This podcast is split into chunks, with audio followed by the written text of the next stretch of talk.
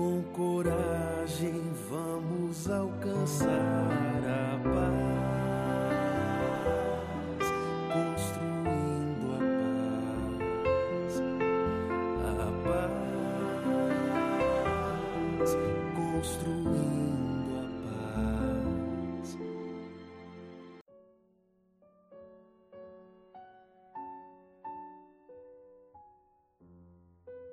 Olá, queridos amigos e amigas. Este é o podcast Liderança Espírita para a Nova Era. Este é o episódio de número 20, intitulado O Líder e a Jornada de Transformação. A liderança pessoal, o primeiro passo. O podcast Liderança Espírita para a Nova Era é uma promoção da Federação Espírita do Rio Grande do Sul, através da sua vice-presidência de unificação, pelo setor de formação de lideranças espíritas.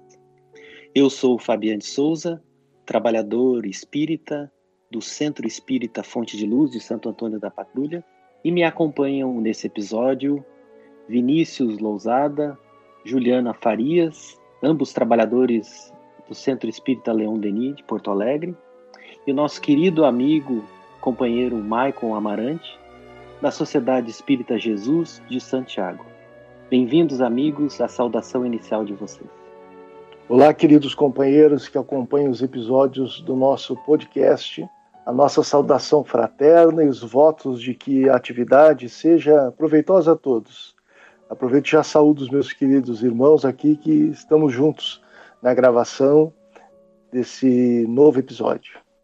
Saudação aos nossos amigos, uma alegria começarmos essa, recomeçarmos essa tarefa neste ano, nesse primeiro episódio que estamos gravando em 2020, com o desejo de compartilhar com os nossos amigos as nossas reflexões em torno da liderança, reflexões que a doutrina espírita tem nos proporcionado sobre a nossa vida, sobre os valores, sobre a nossa atitude nos ambientes onde nos relacionamos com os nossos companheiros. É uma alegria, esperamos que este seja um dos muitos episódios que teremos oportunidade de dialogar, é, aproveitando também para saudar os amigos que estão conosco hoje, Fabiana, Juliana, Vinícius, se Deus quiser que possamos ter aí um excelente trabalho. Olá, amigos. É um prazer estar aqui compartilhando nesse momento tão especial que juntos nós possamos trabalhar estudar bastante sobre formação de lideranças e a transformação do líder. É com muita alegria, então, que damos a partida aos episódios do ano de 2020 do nosso podcast Liderança Espírita para a Nova Era e seguimos tendo no benfeitor Emmanuel as nossas reflexões iniciais conectadas com o tema principal do episódio. Hoje temos do livro Bênção da Paz, pelo Espírito de Emmanuel, psicografia de Francisco Cândido Xavier, a página intitulada Transformação e Objetivo. Eis que o semeador saiu a semear. Jesus, conforme Mateus, capítulo 13, versículo 3. Todo ensinamento do Divino Mestre é profundo e sublime na menor expressão. Quando se dispõe a contar a parábola do semeador, começa com um ensinamento de inestimável importância que vale relembrar. Não nos fala que o semeador deva agir através do contrato com terceiras pessoas, e sim que ele mesmo saiu a semear, transferindo a imagem para o solo do espírito, em que tantos imperativos de renovação convidam os obreiros da boa vontade à santificante lavoura da elevação, somos levados a reconhecer que o servidor do Evangelho é compelido a sair de si próprio, a fim de beneficiar corações alheios. É necessário desintegrar o velho cárcere do ponto de vista para nos devotarmos ao serviço do próximo. Aprendendo a ciência de nos retirarmos da escura cadeia do eu, excursionaremos através do grande continente, denominado interesse geral. E, na infinita extensão dele, encontraremos a terra das almas, sufocada de espinheiros, ralada de pobreza, revestida de pedras ou intoxicada de pântanos, oferecendo-nos a divina oportunidade de agir a benefício de todos. Foi nesse roteiro que o divino semeador pautou o ministério da luz, iniciando a celeste missão do auxílio entre humildes tratadores de animais e continuando-a através dos amigos de Nazaré e dos doutores de Jerusalém, dos fariseus palavrosos e dos pescadores simples, dos justos e dos injustos, ricos e pobres, doentes do corpo e da alma, velhos e jovens, mulheres e crianças. E vos renoveis no espírito, Paulo, Efésios capítulo 4, versículo 23. Sem dúvida, a existência é transformação incessante. Indispensável nos vejamos muitas vezes à luz da autoanálise, observando que estamos realmente seguindo os processos da evolução. Não nos esquecermos de verificar se nos achamos gravitando em torno dos erros de muito tempo ou se vivemos com os problemas que nos foram habituais no passado sem procurar solução justa. Examinar o campo íntimo e deduzir com clareza se estamos apaixonados por nós próprios, repetindo lances autobiográficos ou lamentações estéreis, e de redor de provações que tenhamos vivido, sem alterar o mecanismo de nossas emoções, disposições, atitudes e palavras. Dia a dia, em imperioso indagar de nós se prosseguimos empenhados no trabalho de autoburilamento, acompanhando o progresso que nos rodeia e tomando contato com as novas criações da inteligência, da cultura, da arte e dos assuntos humanos que nos envolvem a estrada. Todos necessitamos de intercâmbio, mantendo-nos interessados em buscar o melhor que a vida nos ofereça e interessar igualmente a vida, oferecendo a ela na pessoa do próximo, aquilo de melhor que sejamos capazes de sugerir ou fazer, ampliar os interesses da personalidade, esquecer ideias impróprias, enriquecer o cadastro das relações e estabelecer conhecimentos novos é dever nosso em toda parte. Entretanto, no rol de ideias, atividades, empreendimentos e ações que nos digam respeito é preciso saber que modificações estamos realizando.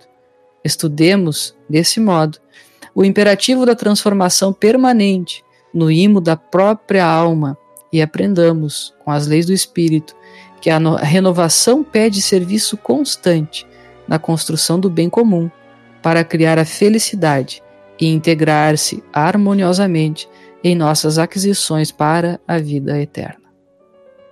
Emmanuel nos apresenta essa reflexão em torno da transformação e objetivo, e é impressionante como ele nos apresenta uma perspectiva, ao menos a mim, nas minhas reflexões, inédita, porque ao analisarmos a parábola do semeador, sempre partimos da perspectiva externa, das referências externas, dos solos que estão fora de nós. E Emmanuel nos convida à reflexão de analisarmos os vários tipos de solo que ainda guardamos nos escaninhos da nossa alma e que, nessa jornada de transformação de todos nós, precisamos, do ponto de vista primeiro, começar esse trabalho de semeadura no próprio solo do nosso espírito e principalmente realizando esse movimento de dentro de nós, dos nossos pontos de vista e nos desdobrando nesse devotamento ao serviço, ao próximo, aí sim, lançando sementes aos solos que estão fora de nós. O que os amigos teriam como reflexão inicial diante dessas belas e profundas reflexões do Espírito de Emmanuel? São tantos aspectos que nós poderíamos destacar, porque todas as mensagens de Emmanuel elas tecem uma complexidade, apesar da simplicidade e objetividade da linguagem, mas uma complexidade que traduz a realidade espiritual no, na sua amplitude. Mas há uma lembrança que ele faz aqui, logo após citar a carta de Paulo aos Efésios, onde diz ao finalzinho do parágrafo: E vos renoveis no espírito, para logo a seguir lembrar-nos que a existência é transformação incessante. Esse é um aspecto que eu gostaria de destacar, dada a relevância disso e da necessidade de ampliarmos a nossa compreensão. De maneira geral, adentramos no nosso cotidiano, nas nossas tarefas, nas exigências que a vida nos apresenta, ajustamos as coisas de forma mais confortável para que possamos gerenciá-las. Temos uma dinâmica própria na nossa vida. Hábitos, modos de pensar, atitudes que são sedimentadas pela sua repetição. E não raro, quando nós somos instados inclusive nós espíritas, que sabemos que a lei do progresso é inexorável, quando somos instados pela vida alguma mudança, isso parece gerar um desconforto, um medo, uma angústia. E aqui Emmanuel nos lembra que a existência é transformação incessante a todo momento, as circunstâncias em que nós estamos reencarnados, as conexões espirituais que nós estabelecemos por conta da nossa situação de seres interexistenciais, a dor, as provas, as expiações, elas nos educam, logo nos transformam, ampliam nossos horizontes, fazem com que a gente veja a vida de outra forma. É muito comum a gente fazer a leitura de uma obra e, ao relermos essa obra anos depois, nós encontramos nela coisas que nós não tínhamos visto numa primeira leitura.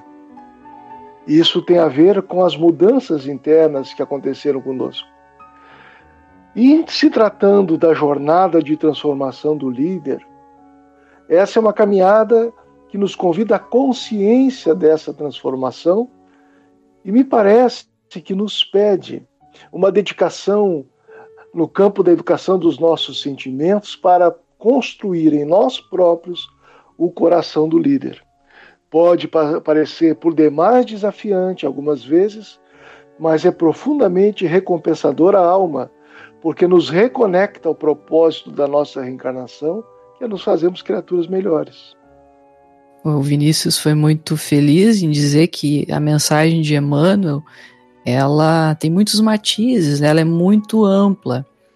E Fabiana, quando tu nos lembra também desse ineditismo da mensagem, é, no que toca ao teu coração, quando Emmanuel traz a mensagem do semeador no campo íntimo, no trabalho que ele faz em, dentro dele mesmo, para que depois possa tocar os outros corações, nessa perspectiva dessa mudança incessante a que somos convidados pela vida, como o Vinícius estava falando agora há pouco, eu resumiria assim, de forma bastante despretensiosa, a mensagem de Emmanuel na seguinte frase: trabalhar-se para trabalhar. Que em essência o que Emmanuel está nos fazendo aqui é um convite, né? Um convite para que nós nos trabalhemos no campo dos nossos sentimentos para servir. Para que nós, como líderes, sejamos aqueles que mais servem, a exemplo do Cristo. O líder servidor é aquele que mais serve, não aquele que se serve da sua liderança. E é uma perspectiva absolutamente diversa da que nós normalmente encontramos na política do mundo, nos ambientes terrenos. E isso nos recorda também o Livro dos Espíritos, quando Kardec pede uma definição de moral, quando lembra, quando os benfeitores espirituais nos lembram que aquele ser que age conforme a lei moral é aquele que tudo faz pelo bem de todos. Então, Emmanuel, nessa mensagem, nos oportuniza relembrar isso de que nós precisamos trabalhar em nós para depois trabalhar fora, fazer dentro de nós, no terreno íntimo, para depois semear no terreno que está fora. É uma mensagem muito profunda, né, com muitos matizes, como já falamos, mas é, o que nós destacamos, em essência, é esse convite à abnegação, ao trabalho, o trabalho em si e o trabalho pelo próximo. Interessante notar aqui, amigos, que Emmanuel nos coloca a seguinte sentença em determinado ponto da mensagem, onde ele diz: aprendendo a ciência de nos retirarmos da escura cadeia do eu, excursionaremos através do grande continente denominado interesse geral. E notem como a jornada de transformação do líder também é a jornada de transformação íntima de todos nós. Porque os espíritos amigos nos apontam que os dois maiores fantasmas da nossa felicidade, da nossa evolução, são orgulho e egoísmo.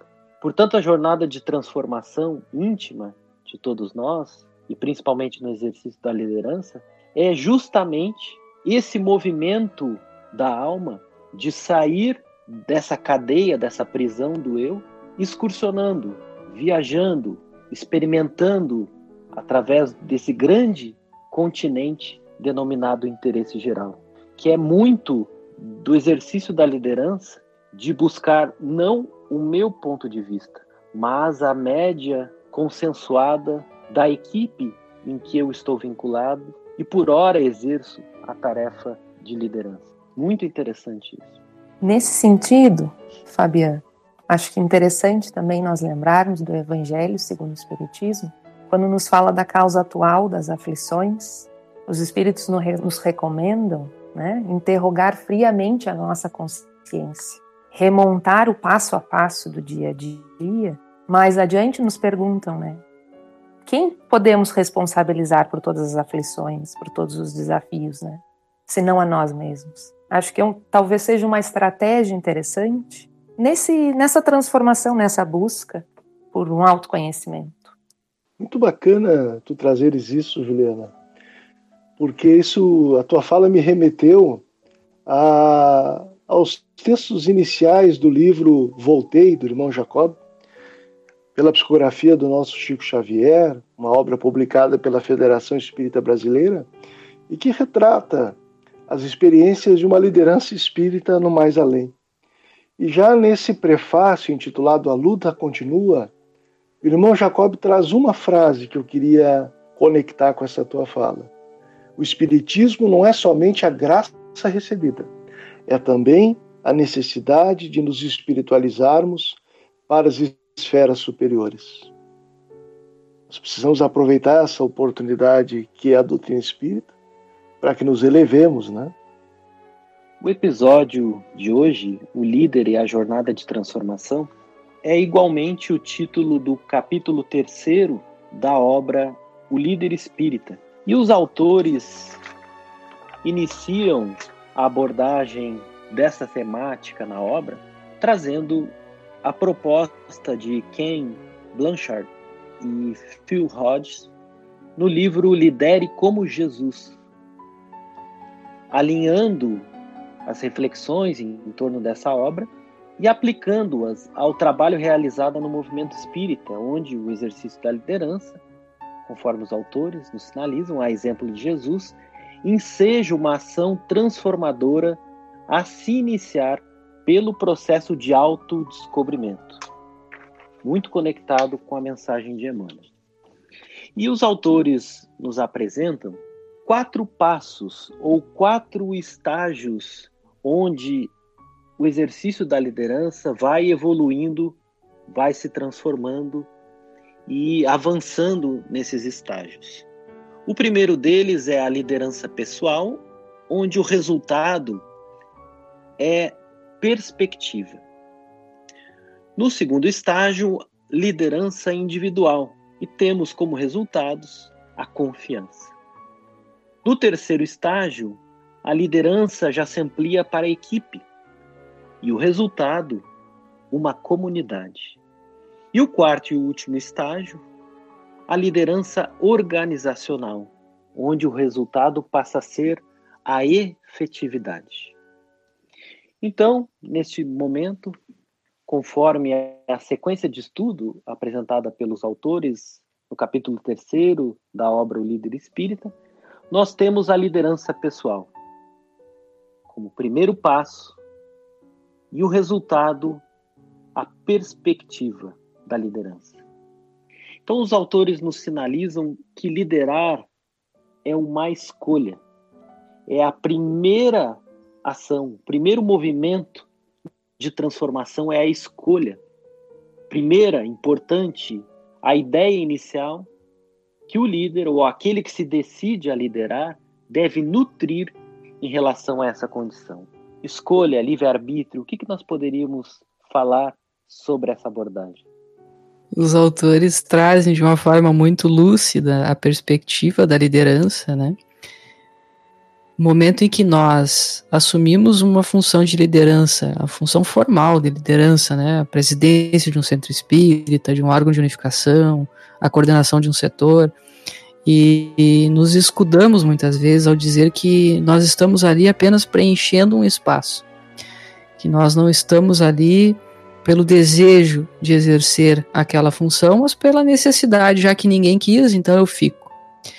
E essa perspectiva, ela impõe aos liderados o descaso que a liderança tem com a própria tarefa, o que é completamente diferente quando essa liderança apresenta a sua perspectiva de trabalho de uma outra forma, de uma outra, de uma outra maneira, em que ela começa compreendendo o que é ser líder, o qual o meu papel como liderança.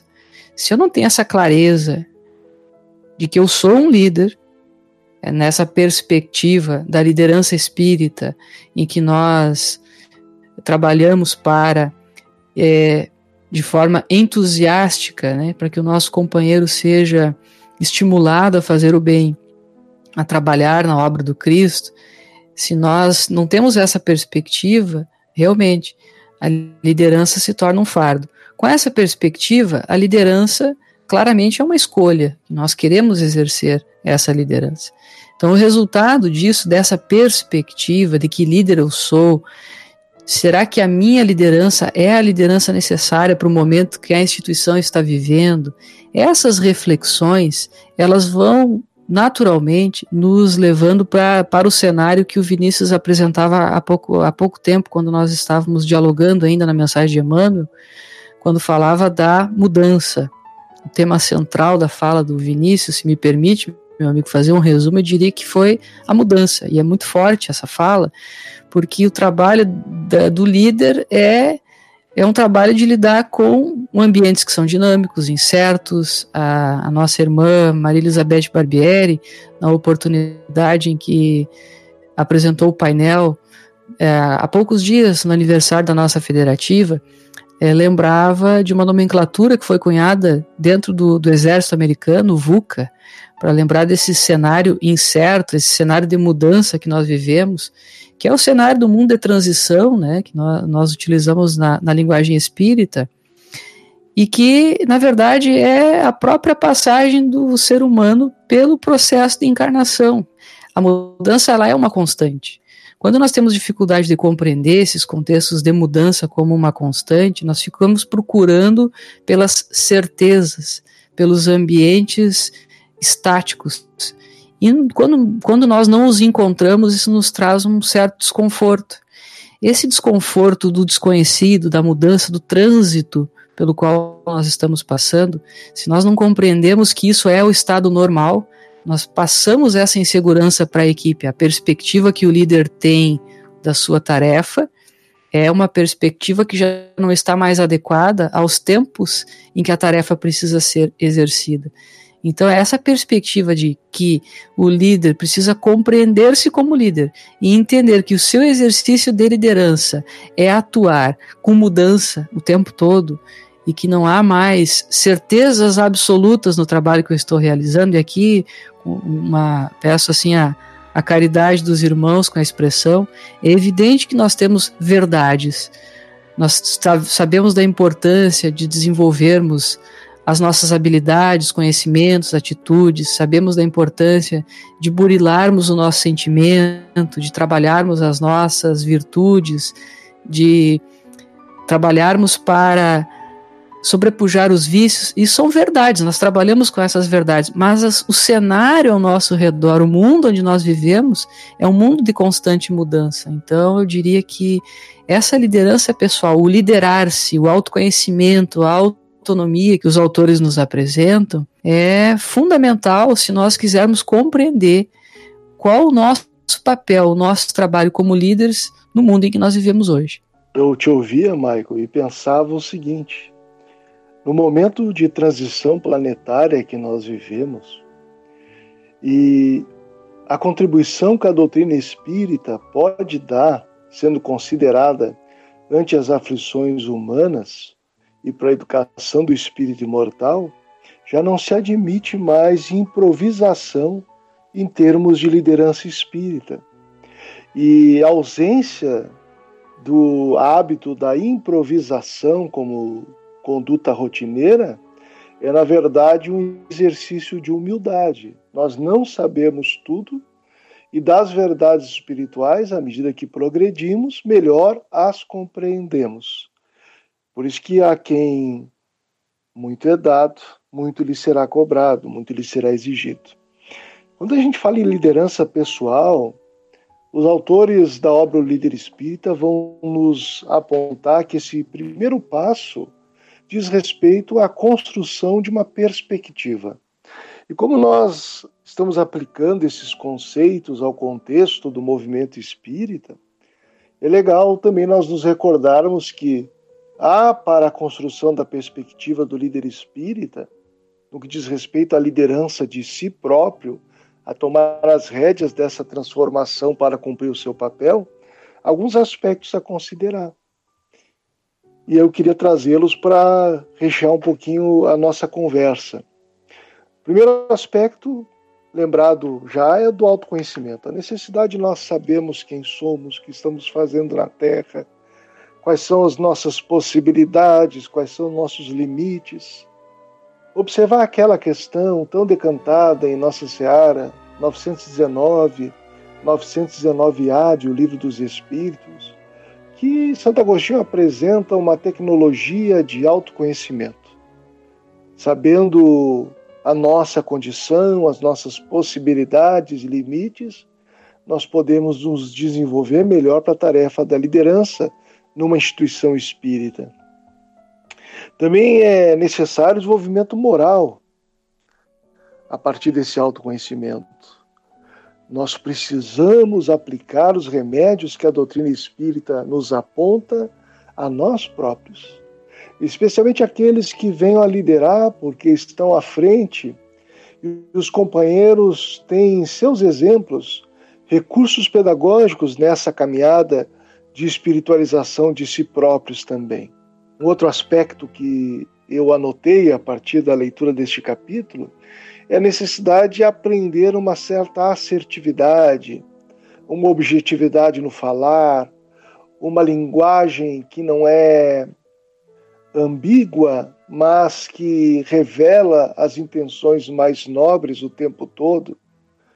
A necessidade de sermos, sermos honestos em nossas falas, em análises, avaliações, em delegações de tarefas, o mais possível Claro, sempre orientados por aquela regra áurea. E aí saímos de um aspecto mais no campo da vivência interior, mas ainda vinculado a ela a necessidade de pensar, de ter clareza do papel do líder na instituição. Qual é o meu papel? O que essa instituição demanda de mim? Para que eu possa me colocar dentro do que vocês já apontaram aqui, a partir da própria mensagem de Emmanuel, me voltar ao atendimento do interesse ou do bem comum. E aí, meus amigos, algumas instituições já têm, como a nossa federativa tem, clareza institucional da sua missão, da sua visão, dos seus valores.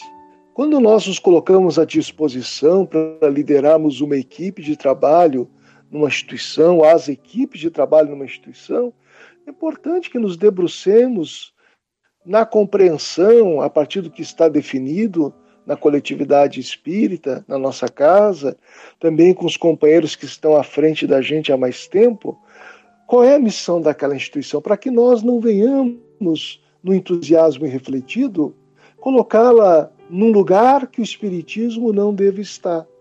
E daí surge outro aspecto que parece óbvio, mas não há obviedade a necessidade do conhecimento das bases filosóficas do Espiritismo ou da convicção espírita.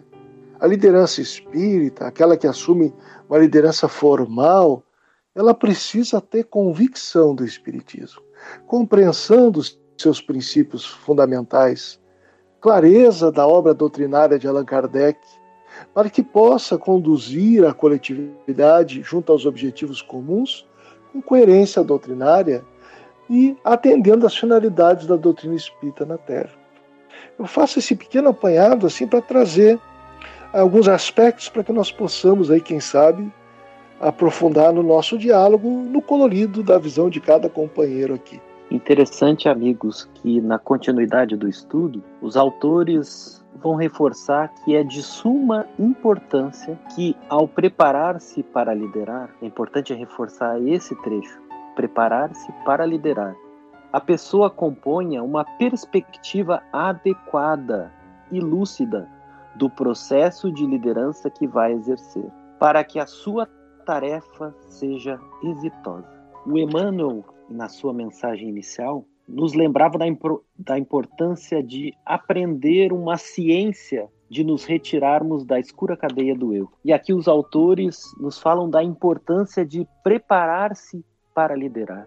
Então, é importante reforçarmos a necessidade inadiável de estudarmos essa ciência da liderança sob a perspectiva espírita e nos alegra a alma o quanto as instituições vinculadas à nossa federativa estadual do Rio Grande do Sul atentaram para essa necessidade, e eu pediria que o Vinícius ou o Maico pudesse nos atualizar o número de oficinas agendadas para o ano de 2020, tão somente no programa de formação de lideranças espíritas. O plano de atividades federativas esse ano apresenta, assim, da última atualização que tivemos, em torno de 105 oficinas do programa em todo o estado. Naturalmente, depois que nós gravarmos esse episódio do podcast, ele já vai ser alterado, porque nós recebemos novas demandas e estamos estruturando, inclusive, o treinamento de novos multiplicadores para atender as demandas que o nosso estado tem desenvolvido. Essa é uma notícia maravilhosa que nos felicita a alma e principalmente aos autores da obra O Líder Espírita, penso que tenha essa sinergia destacada dessa suma importância de prepararmos para liderar. E os autores seguem sinalizando que, além do autoconhecimento, para a correta identificação de suas motivações para o trabalho, o futuro líder necessita conhecer bem o móvel da sua liderança. Acho importantíssimo isso. E eles exemplificam. Ou seja, se vou liderar uma equipe, um time de trabalho, necessito saber qual o objetivo comum que une essas pessoas a quem vou liderar. E isso conecta muito com o texto de Emmanuel, onde ele nos sinaliza que nós precisamos excursionar para fora do nosso eu para o continente do interesse geral, o objetivo comum da instituição, das pessoas a quem eu vou liderar. E na sequência, os autores nos trazem uma reflexão muito alinhada com o que o Vinícius comentava há pouco, a importância de nós conhecermos a instituição, de conhecermos a sua história. Não só o momento presente, mas conhecer o seu passado, como que nós chegamos até aqui, quais foram as construções que foram realizadas, como elas foram realizadas, por que foram realizadas daquela forma. Porque também é muito comum, quando nós recebemos a incumbência da tarefa de liderar formalmente uma instituição, é muito comum ainda, tanto pela falta é, dessa preparação, Fabiana, que tu referia há pouco, ou mesmo pelas nossas imperfeições, de nós estabelecermos um, um novo plano de ação, uma nova visão institucional, muitas vezes desconectada do passado da instituição. Os autores trazem um exemplo muito fácil da gente entender. É aquele centro espírita que vinha realizando um trabalho no seio da unificação, integrado com a sua união espírita, integrado com o movimento espírita, e na mudança da liderança, sem essa visão, sem essa perspectiva da importância do trabalho de unificação na seara espírita, muitas vezes se move numa outra direção na direção do isolacionismo, do personalismo, totalmente diferente daquilo que havia sido construído e que estava em andamento dentro daquela instituição. Por quê? Porque nós não conhecemos como deveríamos conhecer a história do, daquela equipe, a história daquela casa, a história da causa, muitas vezes, como Vinícius falava, a importância de nós termos clareza doutrinária, para que nós não venhamos a, a imiscuir práticas que não são sequer espíritas no seio das nossas instituições. Então é importante nós conhecermos a história da instituição para servirmos melhor, para que esse objetivo comum fique mais claro.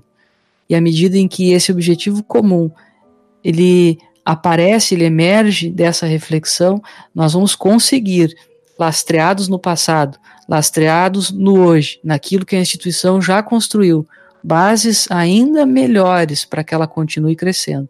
Do contrário, na tentativa de construirmos uma parede mais bonita, nós derrubamos a base e a parede não para em pé. Ainda nessa questão da perspectiva, aproveitando o gancho possível com que o Michael nos traz, eu queria lembrar aos companheiros que recentemente o nosso irmão Álvaro Crispino, trabalhador espírita do estado do Rio de Janeiro, escreveu uma obra chamada Sobre Ovelhas e Lobos, alguns desafios do movimento espírita, publicada pela Leal Editora, que é a editora da Mansão do Caminho, do Centro Espírita Caminho da Redenção, onde está à frente o nosso querido irmão Divaldo Pereira Franco. Nessa obra, Álvaro traz reflexões do ponto de vista da história, da estatística, mas eu queria destacar o que ele se refere no sétimo desafio, o capítulo intitulado Decidir a quem servimos, a nós ou a Jesus, que é uma ferramenta para nós podermos calibrar a nossa perspectiva. Ele encerra o capítulo dizendo assim: Logo, devemos contribuir com nossas análises e posições oferecendo aos grupos que fazemos parte a nossa vivência, a nossa experiência e o nosso conhecimento em forma de contribuição ao aprendizado pessoal e coletivo, mas sem esquecer a quem servimos na motivação que nos move, a nós e o nosso passado ou a Jesus e o nosso futuro? Amigos, parece, portanto, que não somente um compartilhamento de objetivos precisa ser realizado numa equipe, mas também um compartilhamento de valores, que para nós espíritas, então, são os valores do Evangelho. Perfeitamente. E faz parte dessa jornada de transformação do líder que estagia inicialmente nessa liderança pessoal, justamente esse trabalho íntimo de alinhamento, de balanceamento da sua perspectiva, da sua visão, do seu ponto de vista, com a visão da instituição e, é claro, aquela visão que é a mais refinada, a visão compartilhada do Evangelho, a visão do Cristo. Então, por isso que nós intitulamos esse processo como uma transformação, porque faz parte da caminhada de evolução do líder quanto espírito imortal.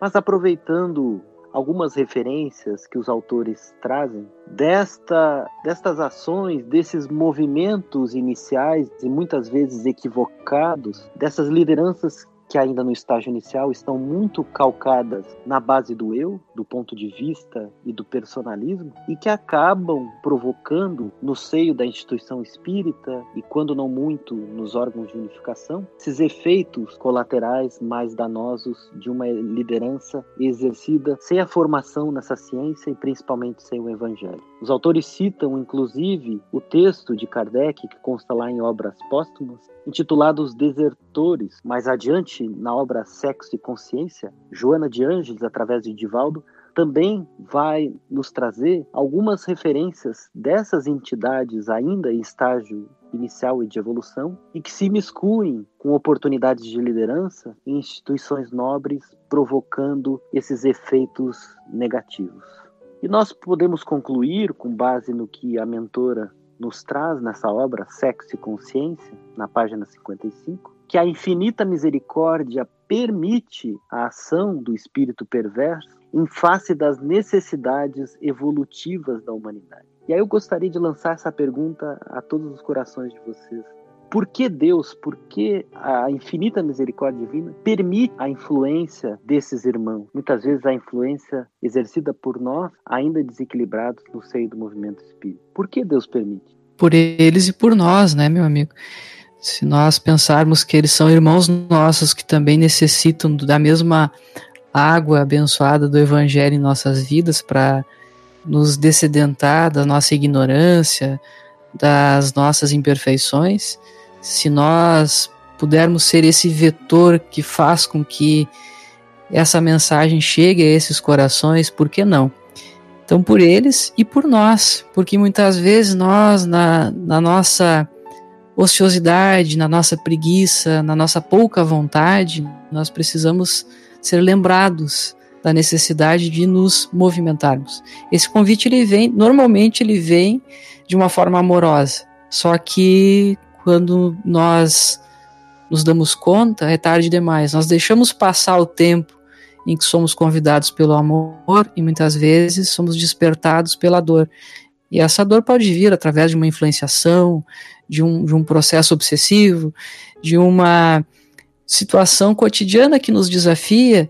As situações são as mais variadas, mas quando ela vem através desses corações que ainda estão mais distantes do Evangelho, que estão ainda mais envolvidos nas teias da maldade, é, tendo prazer muitas vezes com esse mal que habita em todos nós, esses irmãos se tornam instrumentos para que nós possamos mudar. Então é uma via de mão dupla, serve para nós, mas serve também para que eles aprendam conosco. E acho que essa é a grande beleza que a mensagem espírita nos traz em termos de coletividade, porque nós todos, independente da posição em que nos encontramos, seja aqui na matéria, seja na posição espiritual em que a escala espírita nos situa, independente de onde nós estamos, sempre nós estamos numa posição em que nós podemos ajudar alguém, que não raro está numa situação mais difícil que a nossa, mas sempre também precisamos da ajuda daqueles que já ascenderam.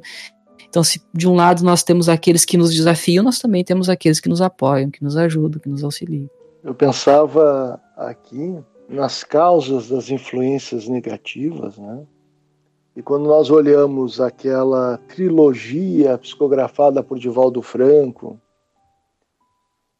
Transição Planetária, Alvorecer de uma Nova Era e Perturbações Espirituais, nós vamos observar que há espíritos na vida espiritual, desencarnados, que tão tenazes que são no mal e que desejam a ignorância da humanidade, que atacam toda e qualquer agremiação que se proponha a iluminar consciências, inclusive as nossas. Mas quando nós visitamos os textos de Allan Kardec no que diz respeito às reuniões espíritas, nós vamos ter do mestre uma lição que deve ser inesquecível.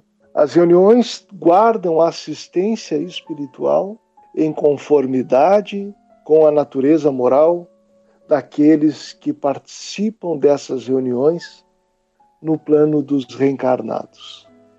As reuniões sérias atraem espíritos sérios. As reuniões frívolas atraem espíritos frívolos. O Dr. Bezerra de Menezes também, através da mediunidade abençoada da Dona Ivone Pereira, vai nos lembrar em uma obra que diz respeito à obsessão, que as casas espíritas precisam zelar pelo seu ambiente para que elas não copiem aquilo que há de profano, inadequado, inferior no mundo.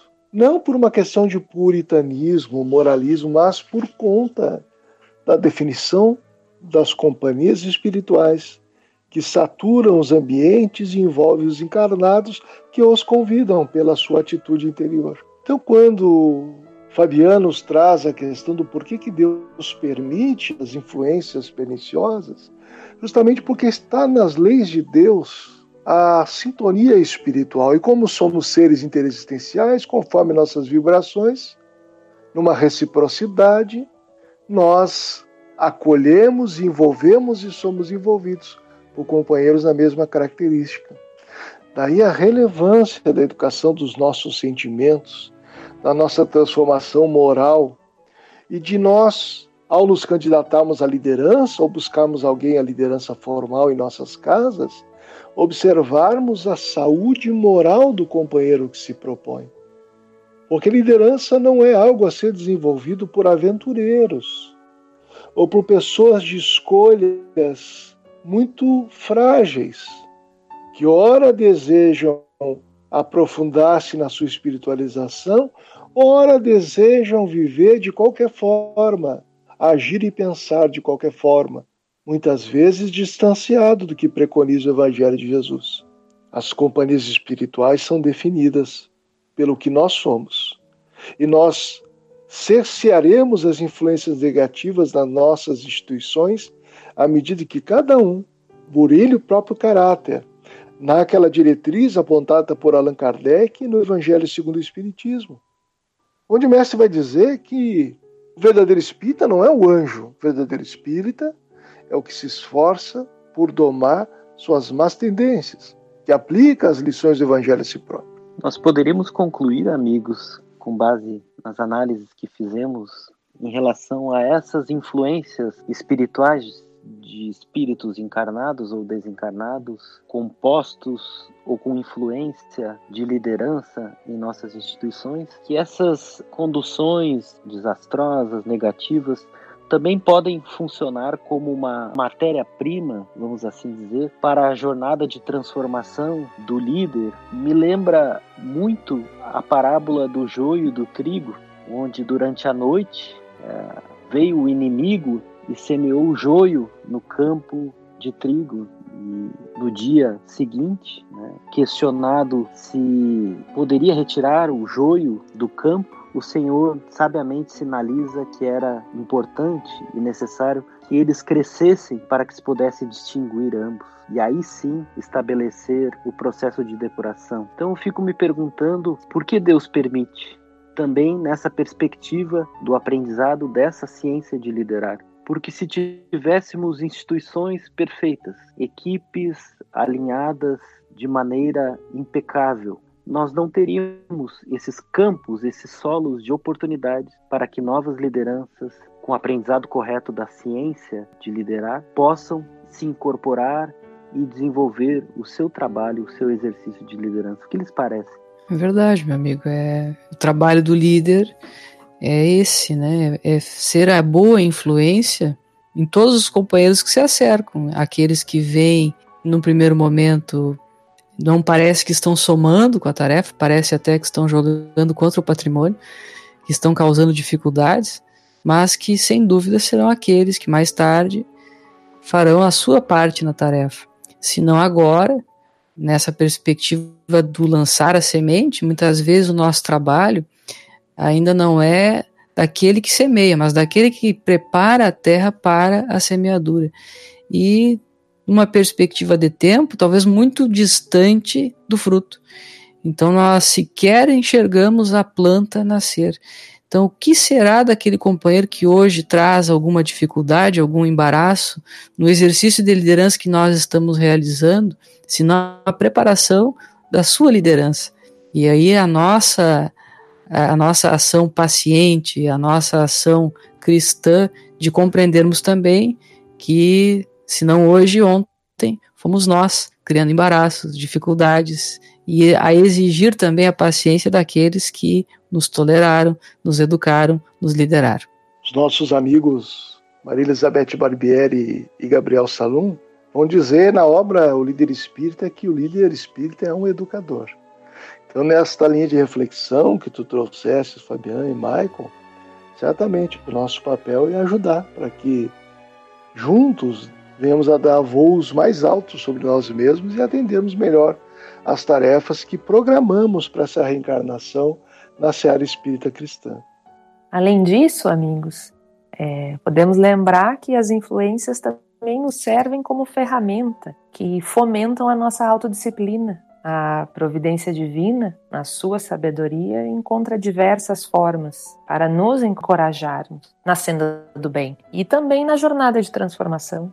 Os autores também nos relembram do nosso compromisso quando permitimos que essas perspectivas da nova adentrem aos nossos núcleos de ação do espiritismo, seja no seio da casa espírita ou nos órgãos de unificação. Então, eles reforçam a necessidade de observarmos essas perspectivas dos candidatos a liderarem as nossas fileiras, suas ações, suas propostas, e assim poderemos inferir na saúde ou não de um processo de liderança que se inicia, não para tolher, não para segregar, mas tão somente nesse papel no exercício da liderança, muito bem colocado pelo Vinícius, nesse papel do educador, bem conduzir, bem orientar, de alinhar o entendimento dessa ciência do bem comum, que é o exercício da liderança, a esta alma que inicia nos primeiros passos dos seus movimentos em torno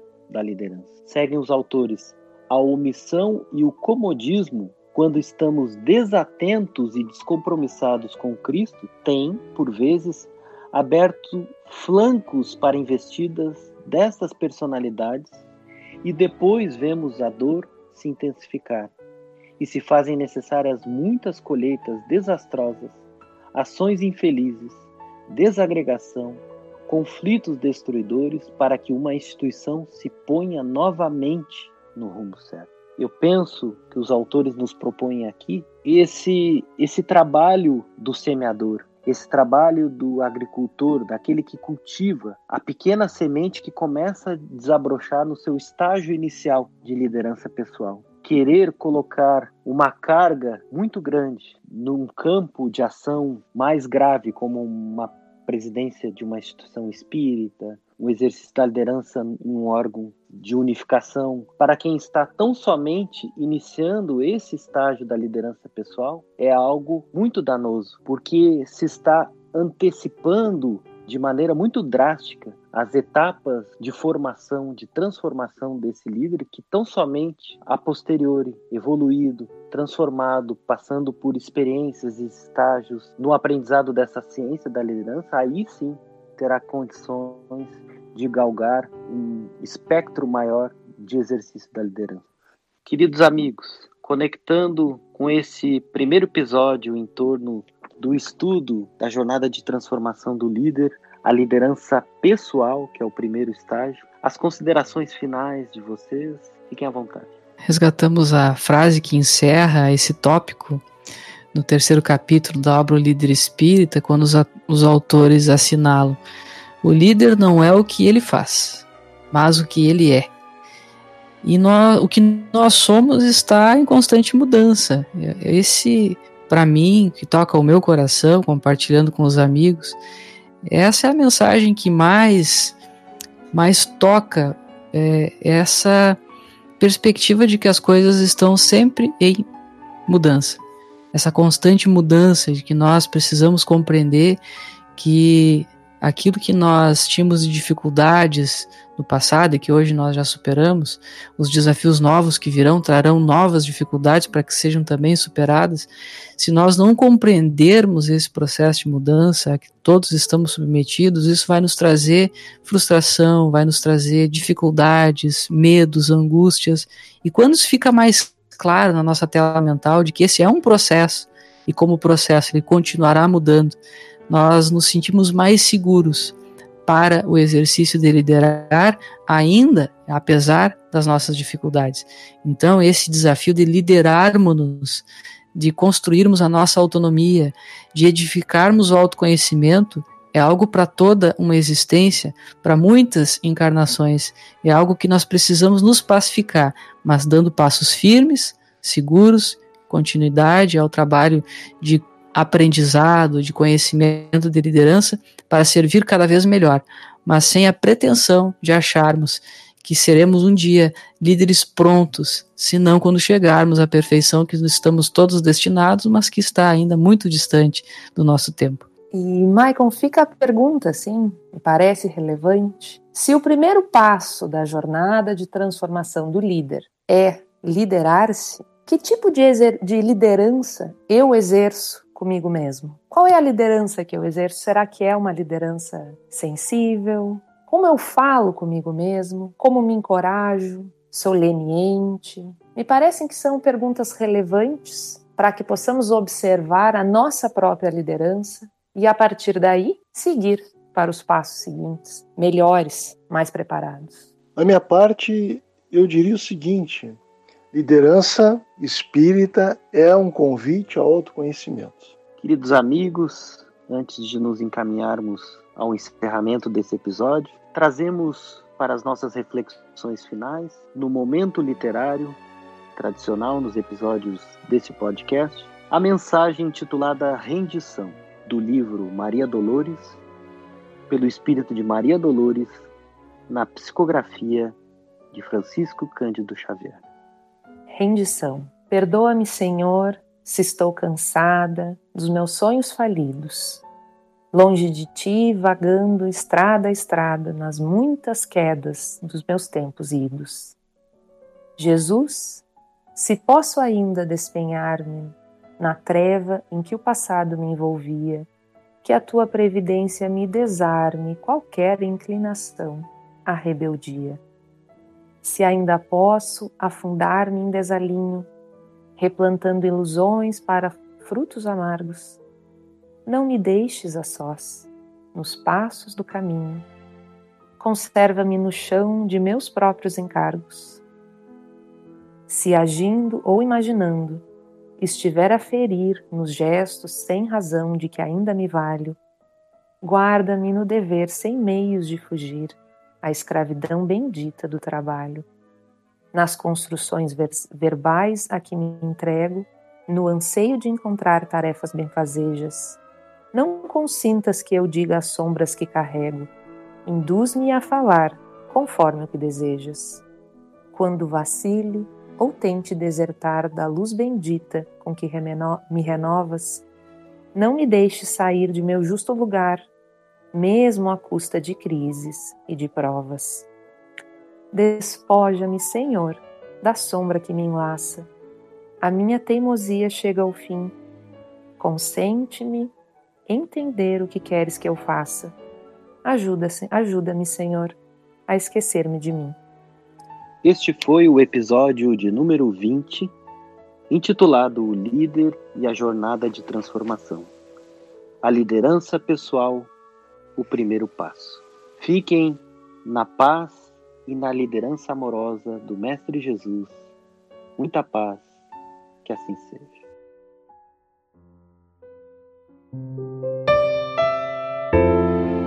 Com coragem vamos alcançar a paz.